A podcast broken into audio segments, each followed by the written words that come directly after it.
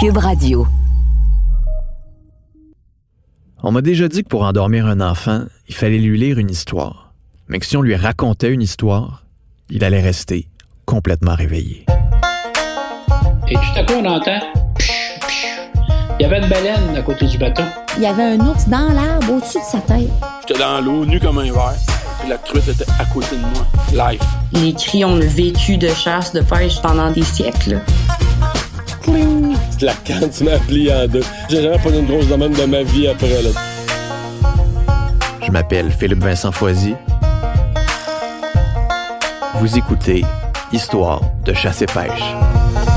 Au fil de mes rencontres pour le balado, j'ai souvent entendu l'expression aller faire l'épicerie dans le bois.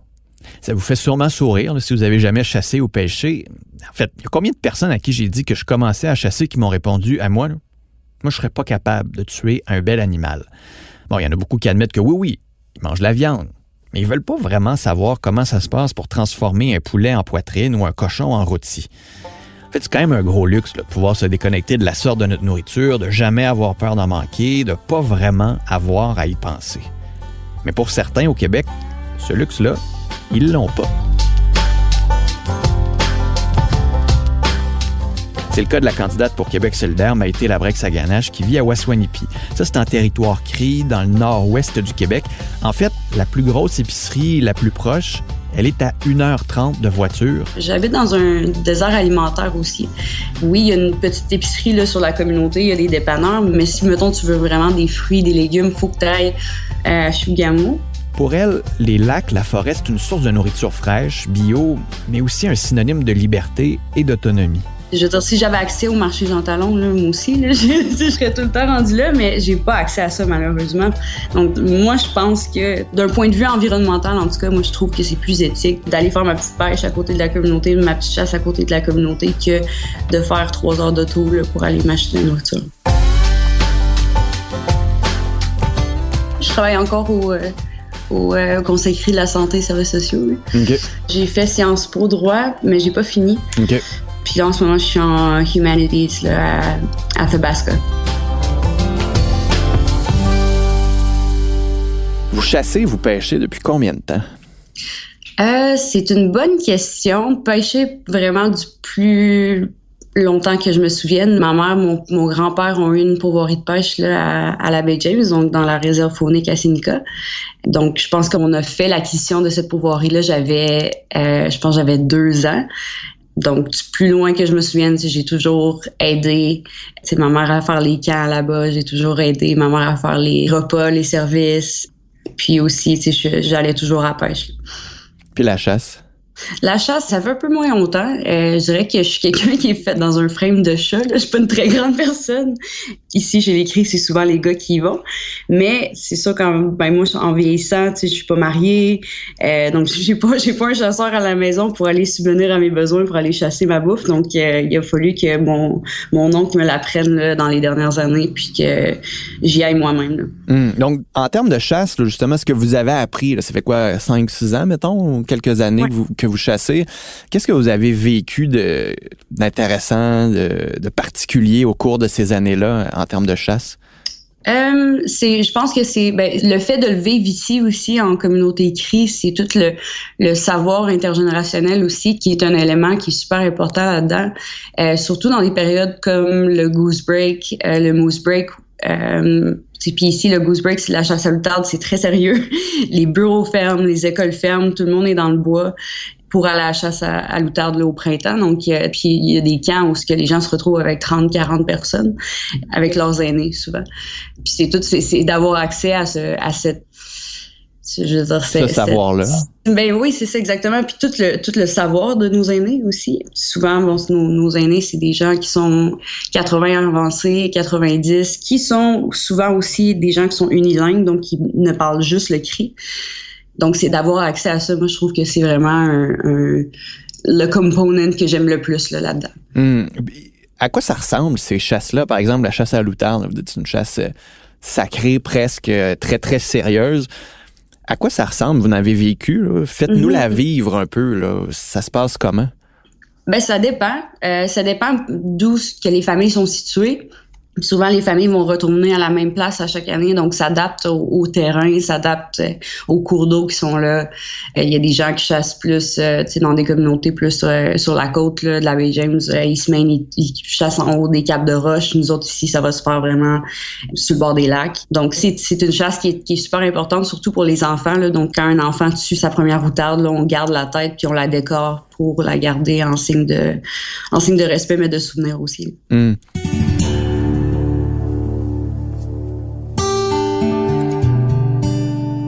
De savoir des aînés. Qu'est-ce qu'on se raconte le soir dans ces camps-là autour du feu? Est-ce qu'il y a des histoires qui reviennent année après année? Ben, il y a souvent, tu sais, je veux dire, je pense que nos aînés sont très nostalgiques d'un temps où ils ont grandi sur le territoire d'un mode de vie semi-nomade je veux dire, ma, ma communauté, elle est, elle est quand même relativement jeune, seulement 46 euh, ans. Avant Waswanipi, ça n'existait pas. Les familles étaient un petit peu plus dispersées là, dans la région. Puis on, on, coexistait, on se croisait souvent, mais on avait tous nos lignes de trappe. On avait tous... Euh, moi, ma grand-mère est née en forêt, mon père est né en forêt, la majorité de mes tantes, mes oncles sont nés en forêt durant des portages, durant des voyages en canot. Euh, donc, c'est d'avoir accès à des gens qui ont vécu ce mode de vie-là, qui ont grandi là-dedans, c'est assez impressionnant. Puis tout le savoir qui vient avec justement la faune, la flore, c'est assez impressionnant. Donc, on se fait souvent rencontrer, surtout quand on est jeune, des, des euh, qu'on appelle. Des Ateoken, c'est les légendes cri euh, de la mythologie cri. Donc, euh, toutes les épopées du trickster, Chikabesh ou euh, Meso, toutes ces histoires-là. Est-ce qu'il y en a une qui vous a marqué? Ben, il y en a plusieurs. Euh, c'est sûr que l'épopée de Chikabesh, c'est. Euh, c'est quoi cette C'est une longue épopée. Bon, c'est Chikabesh, c'est le, le trickster. Non, dans le fond, c'est que nous, dans l'écrit, on, on dit qu'on est arrivé sur la Terre et que les, les animaux étaient déjà là, parlaient une langue commune. Puis nous, c'est une grande araignée qui est sortie des étoiles qui nous a emmenés sur la Terre. Puis le trickster, dans le fond, c'est des personnages qui sont ben, qui, qui changent les choses, qui essaient de tester les valeurs morales des autres, qui, essaient de, euh, ils, ont, ils, ont, tout le temps faim, ils ont tout le temps, je veux dire, ils sont toujours en excès. Puis c'est eux autres un peu qui ont façonné la manière dont les choses euh, marchent aujourd'hui. Donc il y a une histoire notamment du trickster qui veut suivre les stars quand ils s'en vont dans le sud. Donc là, les, les se sont mis en formation en V pour transporter le Trickster. Mais qui, lui, en vol, a entendu des filles se baigner en bas, donc c'est retourné puis il est tombé en bas, mais la formation en V des stars est restée euh, encore à ce jour. Est-ce que c'est des histoires quand on est plus petit qui sont drôles qui sont un peu épeurantes? Je pense à, l'araignée géante. Je me dis, euh, il y a du monde dans ma famille qui aimerait pas ça, même encore aujourd'hui, se faire raconter ça le soir sur le bord du feu. Est-ce que c'est quand on est un plus jeune, comment on les voit ces histoires-là? Ben, il y a des histoires qui sont dures, là, tu sais, je, je, je cacherai pas. Il y a des histoires qui sont épeurantes, puis je me souviens, mon père faisait peur à ma soeur quand elle était petite. Il disait, si tu vas pas te coucher, tu ben, je vais venir te, te pogner. Non! fait tu sais, ben, tu sais, ce sont, ce sont des histoires, des fois, qui sont très crues, là, qui sont très, euh, où il y a beaucoup de violence parfois, mais il y a une morale à tout ça à, à la fin. Puis il y a certains âges qu'on entend plus certaines que d'autres, je dirais. Mais c'est quand même impressionnant parce que c'est des, je veux dire, c'est des animaux que tu vois euh, dans ton quotidien à chaque jour. C'est des, donc c'est de sentir que ces animaux-là prennent vie, tu sais, un peu dans ton imaginaire, c'est, c'est quand même cool.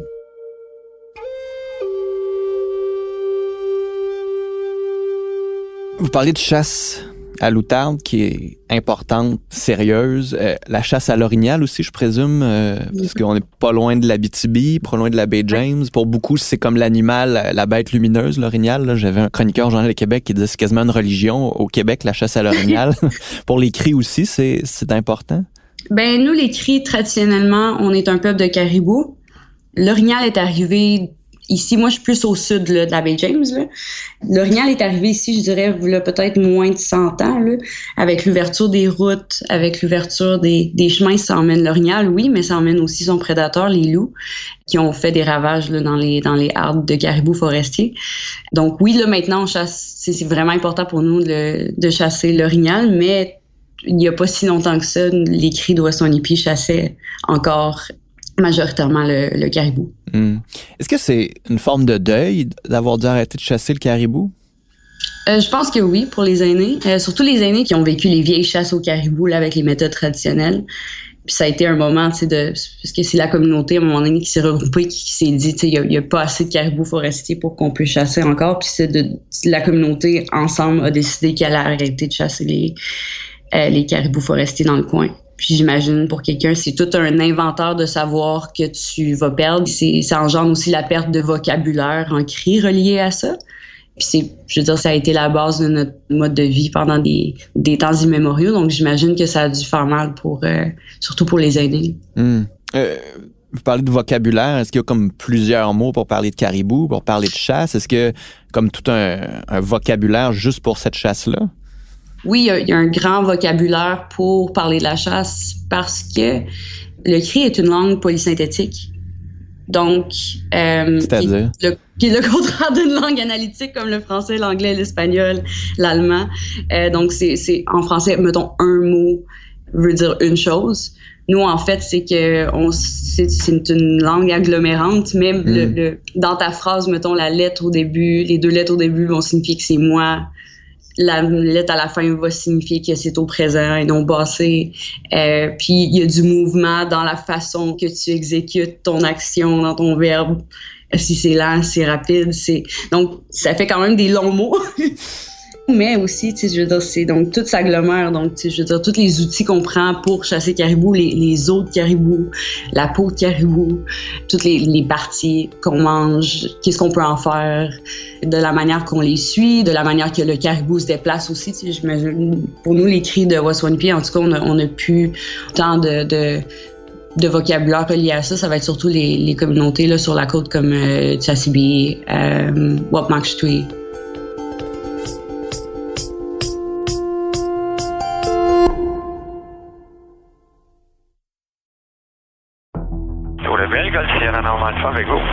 Je m'appelle Marie-Christine Noël. Je suis journaliste au bureau d'enquête de Québecor. Ça fait quatre ans que je commente l'affaire du pilote Normand Dubé, condamné pour le sabotage des lignes d'Hydro-Québec avec son avion. Et à chaque fois que j'ai l'impression de me rapprocher d'une conclusion, ben, il y a un rebondissement qui vient tout changer. Aussi incroyable que ça puisse paraître, c'est l'histoire que je vous raconte dans la série Balado de Cube Radio et du bureau d'enquête, par pure vengeance disponible sur Cube, dans la section Cube Radio et sur les autres plateformes de balado. Par pure vengeance est en nomination en tant que meilleure série balado au Canadian Online Publishing Awards 2022.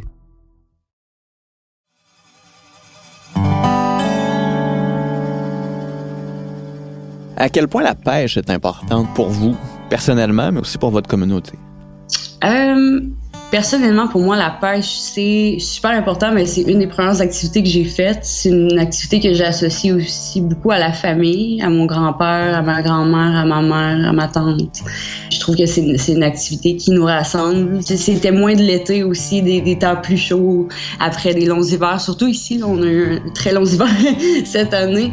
Euh, donc, toutes ces activités-là qui annoncent le changement de saison, souvent, ce sont des, justement des, des activités de chasse, de pêche.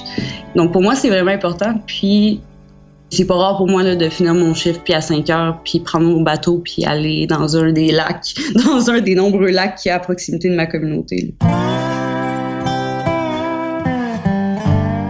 Puis votre plus beau souvenir de pêche? Oh mon Dieu. Euh, hmm.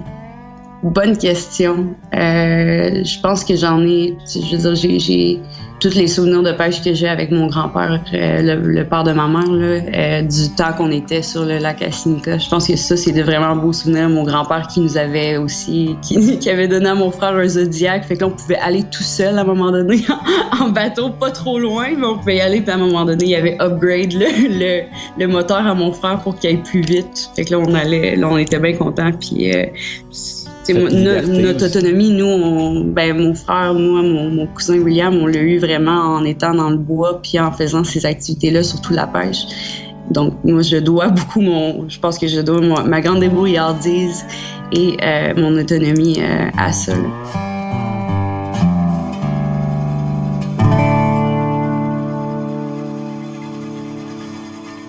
Euh, pour la chasse, votre meilleur souvenir de chasse, le plus beau, le plus drôle, le plus intéressant des dernières années? Euh, j'étais à Inukjuak. Puis j'étais pas là. On était, c'est où, juste pour ceux qui? Inukjuak, c'est au Nunavik, donc c'est dans l'article, c'est dans le grand nord du Québec, euh, en territoire inuit. Puis euh, moi, j'étais là-bas parce qu'on était parti en, bateau. C'est vraiment plus loin que la communauté. Je pense qu'on était à quelque chose comme une heure et demie de bateau. Euh, on allait cueillir des œufs d'oiseaux dans les falaises. On allait euh, cueillir des oursins dans l'eau. Donc, on était là pour ça. Mais on a vu un phoque, un petit phoque annelé. Puis, dans, dans, le fond, les hommes qui nous ont emmenés en bateau, il y avait leur âme, tout ça. Puis, ils ont récolté le phoque, puis on l'a mangé dans la toundra, sur les roches du bord de l'eau.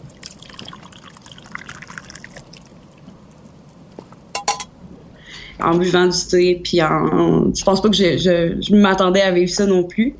Les Inuits qui sont un, un, peuple tellement. Euh, moi, tout le savoir qu'ils ont en territoire, moi, ça me renverse un peu à chaque fois.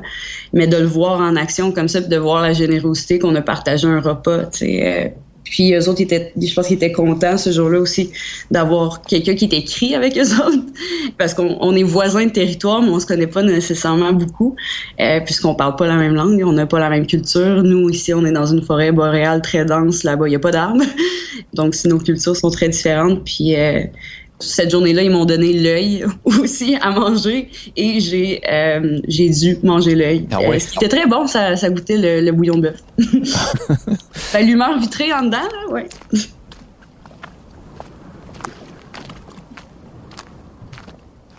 J'ai lu quelque part que euh, pour beaucoup de communautés autochtones, la chasse et la pêche, c'est tellement fort dans l'identité. C'est un peu comme la langue française pour beaucoup de Québécois, là, pour donner une image de l'importance que ça occupe dans, la place de, leur identité, euh, la chasse et la pêche. Est-ce que est-ce que c'est juste? Oui. oui, c'est c'est euh, sais, je veux dire, on a encore une, partie de la population ici chez les Cris qui vit encore de mode de vie semi-traditionnel, donc qui passe la, majeure partie de l'année dans le bois, qu'on appelle des, euh, des tallymen, donc c'est ceux qui s'occupent de leur ligne de trappe. La communauté a un, grand respect pour ces personnes-là. Ils ont des safety income aussi par le Grand Conseil des, par le gouvernement de la Nation Cri pour être sûr qu'ils puissent subvenir à leurs besoins. Donc, ils, ils, reçoivent de l'argent pour nourriture, gaz, tout ça. Puis ces gens-là, vivre dans le bois l'année. Puis il y, a toujours du monde dans le bois de toute façon. Moi, ce que j'aime surtout, c'est, mettons, partir avec mon oncle. On va en, pick-up des, des, routes forestières alentour, puis euh, on, arrête dans les camps qu'on croise, puis il y a toujours quelqu'un, euh, puis on jase, puis des fois, tu sais, je veux dire, quand c'est le temps de la chasse, hein, des fois, ils nous invitent à souper, fait qu'on s'assoit, on partage un mets avec une famille. Fait que tu peux te promener de, de camp en camp comme ça, puis voir un peu les traditions familiales à, à tout le monde. Mais oui, c'est super important, puis je veux dire, quand, les, quand, c'est le goose break ici, euh, en tout cas dans ma communauté, il n'y a pas grand monde. Euh, quand tout le monde est parti en goose break, on dirait quasiment une ville fantôme. Tout le monde est à la chasse à l'outarde. Tout le monde est dans le bois, fait que, ça, mais ça témoigne aussi de, de tout l'engouement puis tout le, le, positif que ça représente là, pour la communauté.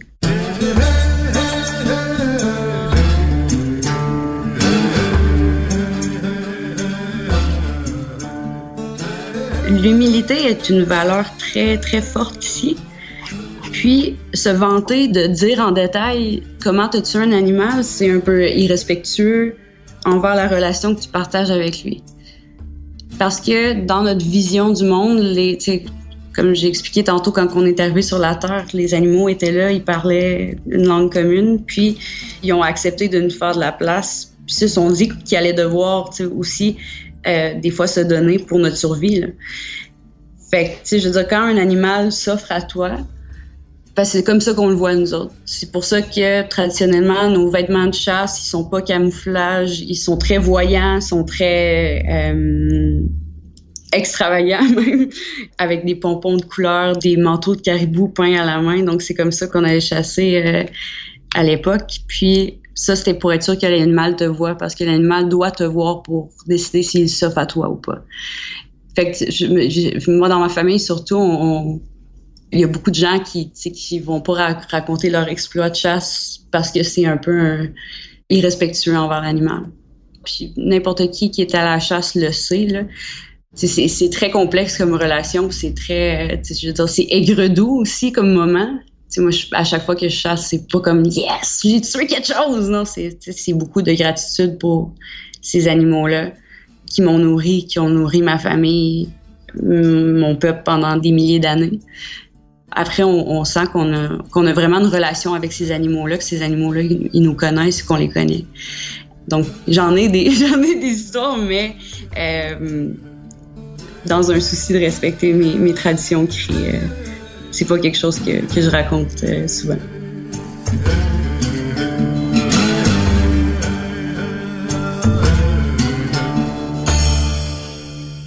Si vous aviez juste, mettons, une chasse à faire, personnellement, la, plus intéressante, la plus belle, la plus stimulante pour vous, ce serait laquelle? Hmm. Une chasse, euh, je pense que le caribou, moi, c'est une de mes viandes préférées. Les arbres de caribou dans le nord aussi, tellement impressionnant à voir dans les conditions aussi dans lesquelles ils se déplacent. C'est vraiment impressionnant à, voir. Donc, je pense que je pense que ça serait ça. Mais chaque chasse a un petit quelque chose. Même, moi, des fois, je, je, veux juste aller me chercher une perdrix pour souper. Puis, puis euh, c'est d'aller dans le bois, de marcher, de prendre l'air, de prendre son temps, puis d'être capable de, de A à Z de, du moment où je prends mon arme à feu au moment où je cuisine l'animal, tu sais. C'est moi qui l'arrange, c'est moi qui le prépare, puis c'est quelque chose qui me rend fière, tu sais, dans ma vie aussi, que je suis capable d'être autosuffisante à ce point-là. Euh, je pense que c'est des skills là, que peu de gens ont dans la vie. Hmm. Ça revient, j'ai l'impression qu'un un peu le leitmotiv de la discussion, c'est la liberté que ça amène aussi. Oui, oui, puis euh, j'ai parce que moi, j'habite dans un désert alimentaire aussi. Oui, il y a une petite épicerie là, sur la communauté, il y a des dépanneurs, mais ils n'ont pas. Euh, oui, tu peux acheter lait, beurre, comme les petites choses essentielles, là, mais si, mettons, tu veux vraiment des fruits, des légumes, il faut que tu ailles soit à 45 minutes d'ici ou à une heure et demie d'ici, à Chougamau. Parce qu'à 45 minutes d'ici, il n'y a pas une grande sélection non plus, puis la nourriture est quand même chère. Donc, fait que les gens ils vont souvent du covoiturage même pour aller à Chibougamau pour faire l'épicerie, pour faire une grosse épicerie de comme deux, trois semaines qui va valoir la peine. Fait que, tu sais, moi, je pense que, tu sais, d'aller à comme deux, trois kilomètres d'ici, puis pêcher ou chasser mes petits animaux qui vont me nourrir pour la semaine, je pense que c'est plus, c'est plus éthique que de faire une heure et demie de char, de dépenser du gaz, ben, une heure et demie, en fait, c'est trois heures, parce qu'il y aller-retour, de dépenser du gaz pour des produits qui ont été acheminés dans des régions super éloignées comme la mienne. Donc oui, c'est une forme de liberté, mais aussi, je trouve que ça me permet de faire des choix plus éthiques en m'alimentant.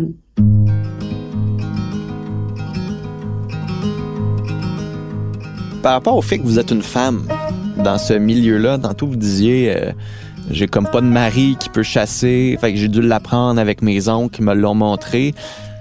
Est-ce qu'il y a comme un tabou par rapport aux femmes qui chassent? Est-ce que les mentalités ont évolué? Est-ce que euh, comment vous voyez, mettons, comment vous vous voyez vous comme femme dans ce milieu de chasseurs qui traditionnellement était plutôt masculin?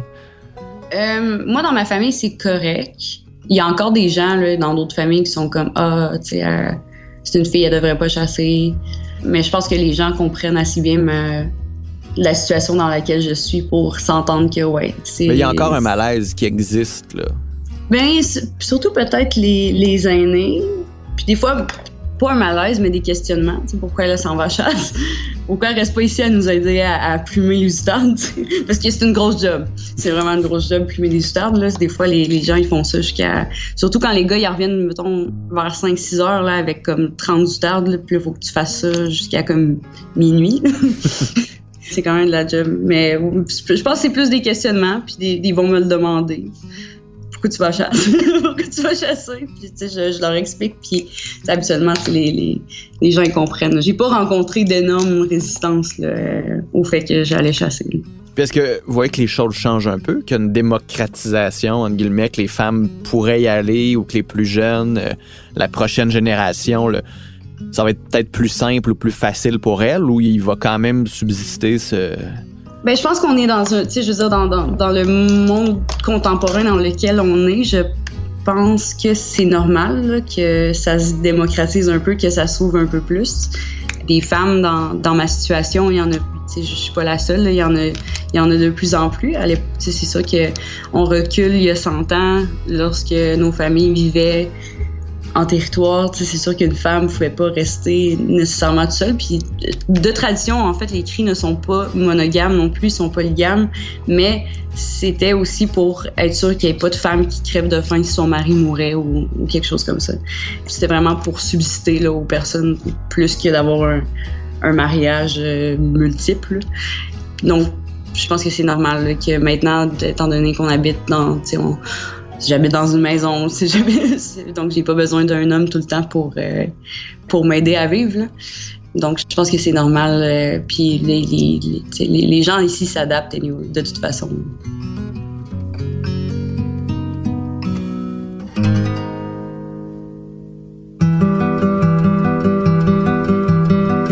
Je vous laisserai le mot de la fin je pense qu'aujourd'hui, les gens ont un peu de la misère ben, dans les grandes villes à, être, à apprécier ce qu'ils ont puis à être reconnaissants. Puis comme cette chasse-là nous confronte à, devoir être reconnaissant là, envers. Tu, tu, prends pas un moment à l'épicerie avec ton avocat pour comme merci, merci de, me, merci de me nourrir aujourd'hui. Mais quand c'est toi qui récoltes ta propre nourriture, que ce soit par la cueillette, par la, la chasse, la pêche, ça, je pense que ce sentiment-là de, de gratitude puis devient un peu plus fort. Hey, merci vraiment, vraiment beaucoup. Ça fait plaisir. Salut.